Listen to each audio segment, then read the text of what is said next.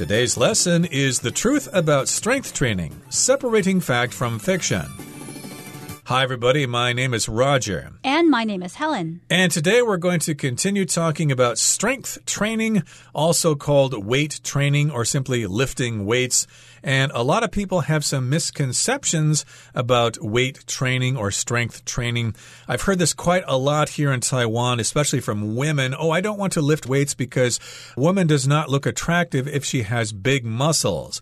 Well, that's not true. Of course, if you want to have big muscles by lifting weights, you're going to have to lift weights for a long time and you're going to have to lift very heavy weights. If you lift a moderate amount of weight, you're not going to bulk out like Arnold Schwarzenegger.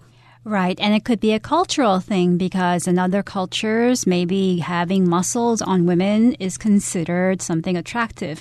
But in any case, it's true. You would have to lift weights for so many hours each day, and then you would have to modify your diet in order to be bulky. But if you just lift weights normally for an hour a day, or you have some kind of routine, it's not going to make you bulky. So that's one truth versus fiction that we're trying to handle in today's lesson. And last time, of course, we talked about what strength training involves. It can help you burn calories, it can lower your blood pressure, and there are all sorts of benefits to doing strength training. And we'll continue talking about it in today's lesson. So let's get to it. Let's listen to the first part right now, and we'll be right back. Despite the obvious benefits of strength training, some people are reluctant to try it out. Indeed, there are many myths about this form of exercise. One of the most common myths is that it will make you too bulky. But the truth is that unless you're specifically training for bodybuilding or powerlifting, it's unlikely that you'll develop large muscles. Instead, strength training most often creates a lean, toned physique. 大家好，第一部分我们来介绍形容词 reluctant。它的意思是不情愿的、 勉强的。例如，David is reluctant to quit this job。David 不情愿辞掉这份工作。又或者说，Jeff is reluctant to move for his girlfriend。Jeff 不情愿为了他的女朋友而搬家。下一个，我们看到名词 myth，意思是普遍却错误的看法、无根据的观念。做这个意思时，常音译为迷思。例如，It is only a myth that eating chocolate cures cancer。 吃巧克力就能治愈癌症，只是一个没有根据的迷思。或是，It's a myth that playing a flute after dark will attract snakes。天黑后吹笛子会引来蛇，是个迷思。再来，我们看到形容词 lean，它有精瘦的、脂肪少的，或是组织精简的意思。例如，Most long-distance runners are extremely lean, likely due to the massive amount of calories that they burn。多数的长跑者极为精瘦。 而这有可能是因为他们燃烧了大量的卡路里。又或者说，The stray dog has a very lean body。那只流浪狗有着精瘦的身躯。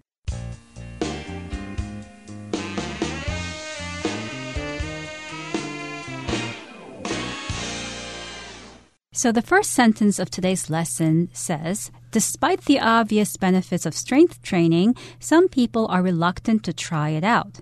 So, as we mentioned before, there are many benefits to strength training, and we listed some of them before. But despite these benefits, in spite of these benefits, some people are reluctant to try strength training.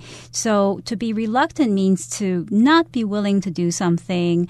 You don't really want to do it. You want to think twice about it because you're not sure. That is when you are reluctant to do something. One time, of course, I was invited to a party, but I was reluctant to go because a certain person was going to go to that party too. And unfortunately, I just did not like that person. I did not want to have the chance to talk to that person. So I was reluctant to go to the party. And in this case, lots of people are reluctant to try strength training even though it has these obvious benefits. There are reasons they just don't want to do it. So, about the party, it wasn't that you definitely didn't want to go. It was just that you didn't really feel like going, right? Yeah, because I knew that person would be there and that person is annoying and obnoxious. And of course, that was many years ago. Nowadays, I just get along really well with everybody. Well, in the case of weightlifting, indeed, there are many myths about this form of exercise. And myth here, of course, refers to beliefs that are wrong, false beliefs. But the word myth also refers to an ancient story. So those stories about ancient gods and heroes are also myths. But in the modern world, we use the word myth to refer to something that isn't true. And there are a lot of myths, for example, that exist on the internet. When you hear or read read a piece of news that's not true, those are myths that you can come across. Yes, there's a common myth out there that bats are blind. No, they aren't. They have eyes they can see pretty well. So that's a myth. It's not true. And yes, indeed, there are many myths about this form of exercise, a lot of misunderstandings. One of the most common myths is that it will make you too bulky.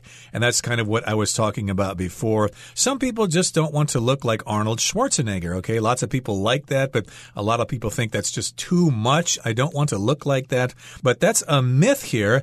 Lifting weights will help you look better, but you're not going to bulk out that soon. In order to do that, again, as Helen said, you'd have to spend hours a day at the gym for many months, even years. Yes. So the truth is that unless you're specifically training for bodybuilding or powerlifting, it's unlikely that you'll develop large muscles. So here we have two words bodybuilding and powerlifting. Bodybuilding, we already touched upon this word before when we came across the word bodybuilder. So bodybuilding is just the regular exercises that you would do in order to make your muscles bigger and stronger. And these exercises include lifting, lifting weights, pulling weights, and pushing weights. So all of these actions are designed to make your muscles bigger. Right. So if you're a bodybuilder, of course, you want to do that and you'll go about strength training in a different way. For example, you'll probably lift heavier weights for fewer repetitions, but if you want to do it for toning your muscles and for better health, you'll probably lift lighter weights with more repetitions. That's a possible example there. And so, yes, indeed, if you're not specifically training for bodybuilding or powerlifting, well, it's unlikely that you'll get large muscles. Instead, strength training most often creates a lean, toned physique and I think most people would not turn something like that down. If you look lean, of course, you look healthy, you don't have a lot of fat on you. And of course, lots of people will want to be your friend and do business with you. And if you're toned, again, it's the same way. Your muscles are nice and firm and they're generally distributed the same way throughout your body.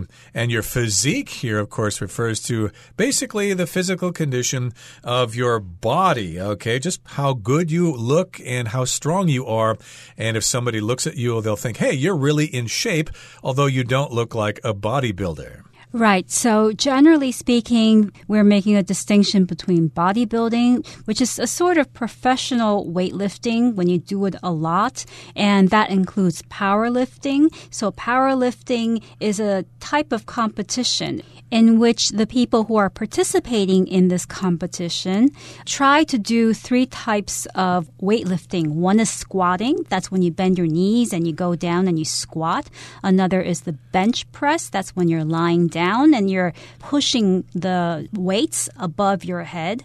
And the third one is the deadlift. That's when you're standing up and you pull the weight from the ground up to you. Right. And of course, you're trying to lift as much weight as possible in order to increase your muscle size. So that's what bodybuilding and powerlifting is all about. And for most people, though, they'll probably be pretty satisfied with just using some, I don't know, 10 pound, 15 pound dumbbells and do various repetitions during the day, and you'll look fine. You'll have a lean, toned physique, and you won't look all bulked out. Okay, that brings us to the end of the first part of our lesson. Let's listen now to the second. Another myth is that strength training is excessively dangerous. While it is true that lifting with improper form can lead to injury, strength training is safe when done correctly and under the guidance of a qualified trainer. In fact, it can actually reduce the risk of injury by strengthening muscles and improving balance and coordination. 第二部分我们看到单字 strengthen，它是动词，指的是增强、强化或是巩固。 例如，You can use this equipment to strengthen your muscles。你可以使用这个器材来增强你的肌肉。又或者说 Regular exercise can help strengthen the immune system.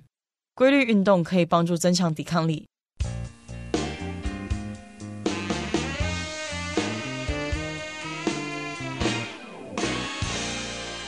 So, before we talked about one myth of bodybuilding, which is that it can make you really bulky and ugly if you consider having big muscles to be ugly. And another myth here is that it could be dangerous. As it says here in the first sentence, another myth is that strength training is excessively dangerous. So, excessively here is an adverb that has the meaning of too, T O O as in too much. So excessively dangerous means that it's not just a little dangerous, but it's more dangerous than reasonable. It's too dangerous. Excessive, of course, means more than necessary. It's too much. One time I went to somebody's party, but everybody there was smoking excessively, and I just don't like the smell of cigarette smoke, so I declined to go. I resisted to go. And in this case, a lot of people think that strength training is too dangerous. It's excessively dangerous. While it is true that lifting with improper form can lead to injury, strength training is safe when done correctly and under the guidance of a qualified trainer. And I guess that's something I lack. I probably should have a trainer myself. I do weightlifting on my own using dumbbells. And yes, indeed, from time to time, I do stretch a muscle or pull a muscle and I do get injured. And that's why a qualified trainer would be advisable and you want to be under the guidance of a trainer. If you're under the guidance of somebody, they're watching you, they're making sure you're doing things right, they're making sure you're not misbehaving. Right. For instance, if you're doing a bench press, you don't want to do it yourself. You want your trainer to be standing there with you so that you don't drop the dumbbell or the barbell on your head, which could be very dangerous. Indeed. And you might uh, get seriously injured if that happens. So you do need to have a qualified trainer. A trainer could be maybe your brother or your classmate or whatever, but uh, they're not qualified, okay? They need to have some experience in this, have taken special courses, and they need to have worked at a gym or something like that. So that would make them qualified. They have the qualifications to properly train you in strength training. And in fact, it can actually reduce the risk of injury by strengthening muscles and improving balance and coordination. So, here, of course, lots of people are worried that weight training or strength training is going to cause you to get injured. But if you do it right after a certain amount of time and when your muscles are nice and toned, that will actually reduce the risk of injury because you will have strengthened your muscles. And here the verb to strengthen just means to make something stronger. And of course, it will also help improve your balance so you don't fall down so much and your coordination, which may help you with your basketball dribbling skills. Right. Coordination is the ability to control the movements of your body, your arms and your legs using your brain. So some people have naturally good coordination, and these are usually athletes and dancers, professional athletes and dancers must have good coordination. So those are some benefits of strength training. Maybe you will change your mind if you know some of these benefits and you don't stress so much on the myths of strength training. Okay, that brings us to the end of the second part of our lesson for today. Let's now listen to the third part. Finally, many people believe that strength training is only for young, fit individuals. In reality, however, it can benefit everyone, regardless of their age or fitness experience. It helps older adults maintain much needed muscle mass and exercises can easily be modified to suit the needs of people with injuries or physical disabilities. If you haven't tried strength training yet, it's worth giving it a shot. You might be surprised at the results. 第三部分我们看到单字 modify，它是动词，指的是修改、改变、改进或是修饰。例如，The boss agreed to modify Angela's contract so she could finish early on Fridays. 老板同意修改 Angela 的合约，让她能每周五提早下班。或是 Brian modified the software to use in the classroom. Brian 改进了那个软体，以便在课堂上使用。另外补充它的名词 modification，m o d i f i c a t i o n modification，意思是调整、修改或是改变。例如 After many modifications, the house was ready for the family to live in. 经过许多调整，这间房子已经准备好让那个家庭入住了。或是 You will need to make modifications to your travel plans if you want to visit the museum on the weekend. 如果你想要在周末参观博物馆的话，你的旅游计划必须做一些修改。最后，我们看到形容词 physical，指的是身体的、物质的或是物理学的。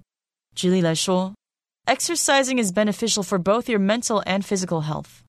运动对你的心理和身体健康皆有助益。最后一个例子，If you want to become stronger, you need to do more physical exercise。如果你想要变强壮，就得多做一些体能运动。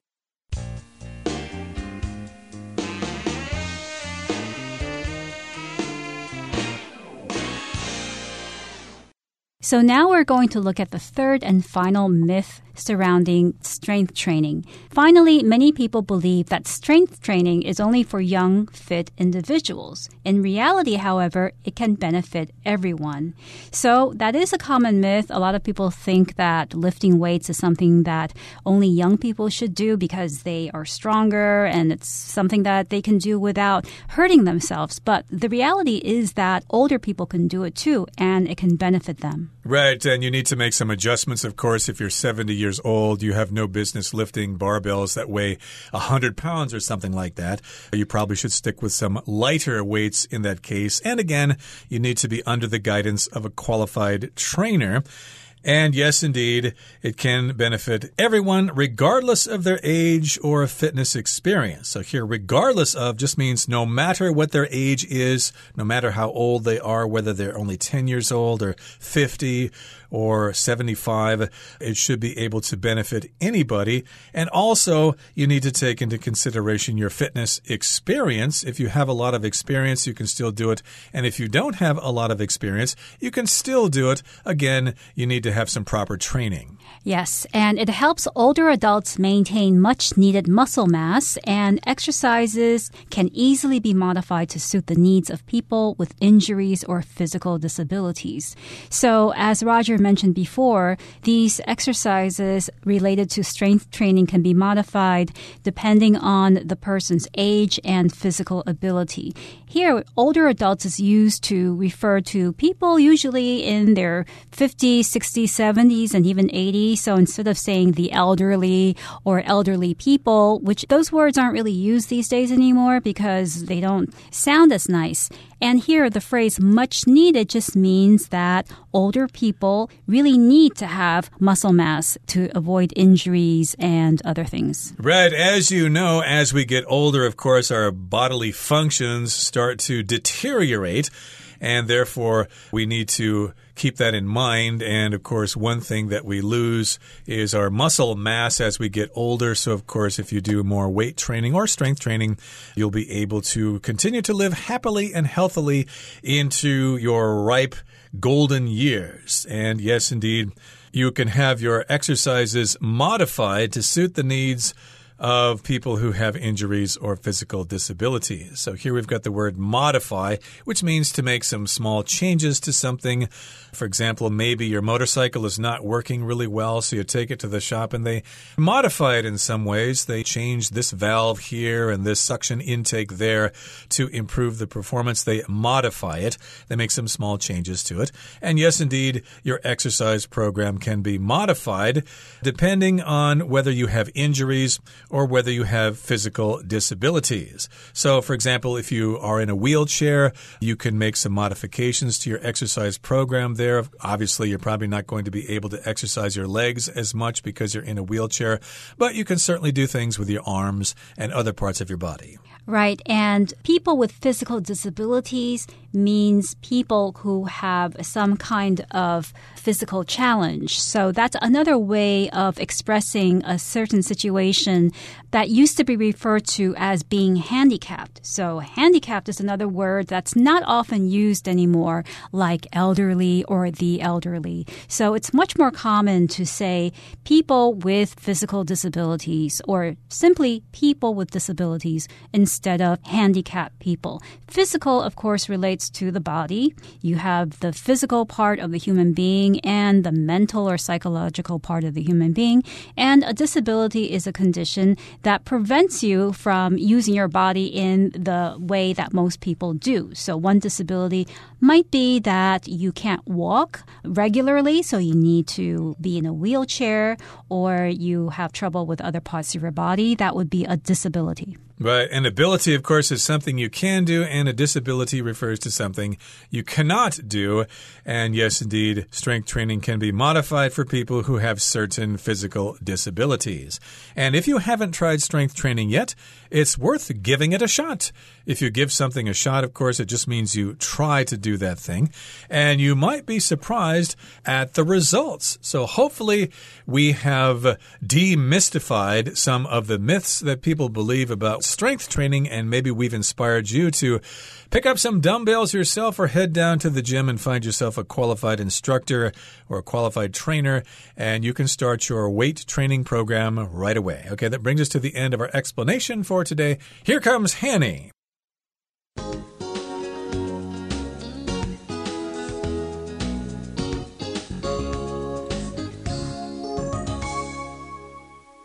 各位同学，大家好，我是 Hanny。我们来看今天的文法重点。课文一开始写到，Despite the obvious benefits of strength training, some people are reluctant to try it out。尽管激励训练的好处显而易见，有些人却不愿尝试。好，那这边有两个重点。第一个是要看到 despite。或者是用 in spite of，它可以表达尽管、虽然。那它们是介系词，之后要接名词或动名词。举例来说，They continued to hike despite the rain。尽管下雨，他们还是继续践行。好，那特别要注意的是，如果我们现在要在 despite 或者是 in spite of 后面接子句。那这时候我们必须先接名词同位语，可能像是 the fact 之类的，然后才接 that 子句。常见的句型就是 despite the fact 或是 in spite of the fact。再加 that 子句。那像刚刚的例句，我们就可以说 They continued to hike despite the fact that it was raining。或是其实我们就可以直接改用连接词 though 或是 although 来连接子句就好。你就可以说 Though it was raining, they continued to hike。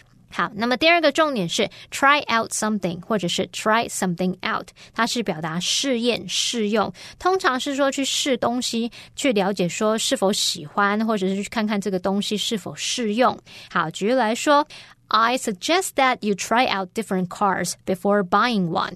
我建议你在买车之前多试试不同的车。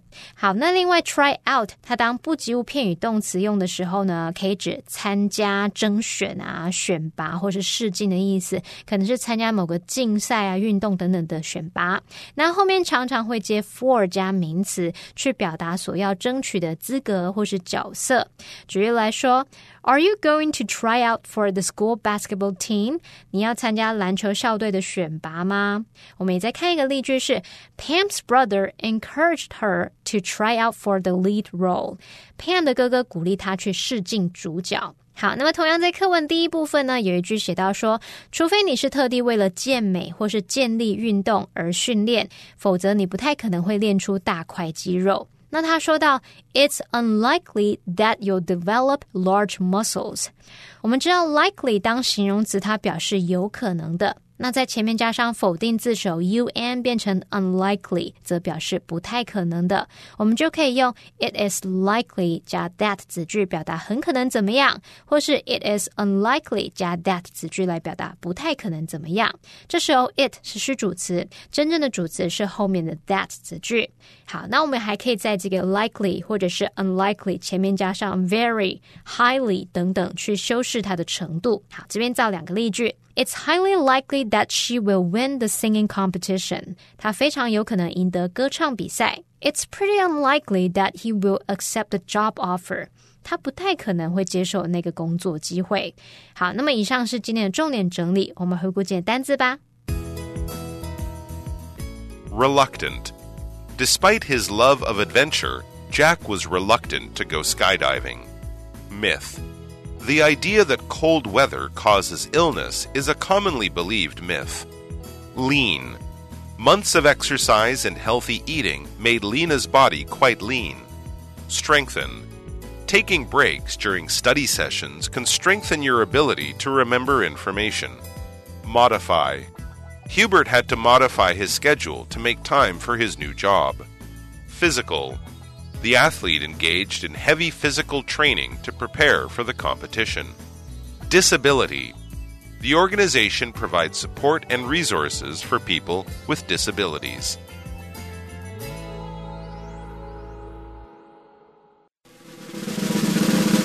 Discussion starter starts now. Here's our discussion starter for today. The question is Do you engage in strength training on a regular basis? Why or why not? Yes, I do. I engage in strength training regularly because not only do I want to stay in shape, but I find that strength training really improves my mood. So after I've done some strength training, I actually feel a lot happier and my mood is lifted and it's my happy place. Indeed. Well, I feel the same way as you, but unfortunately, I don't engage in strength training as much as I should because I'm so busy working all the time and it's very difficult to find time to head to the gym. I think lots of people have the same problem, but again, I think that uh, even a little amount can be helpful, so I do try to lift the heavies or pick up the weights for about 15 minutes every morning.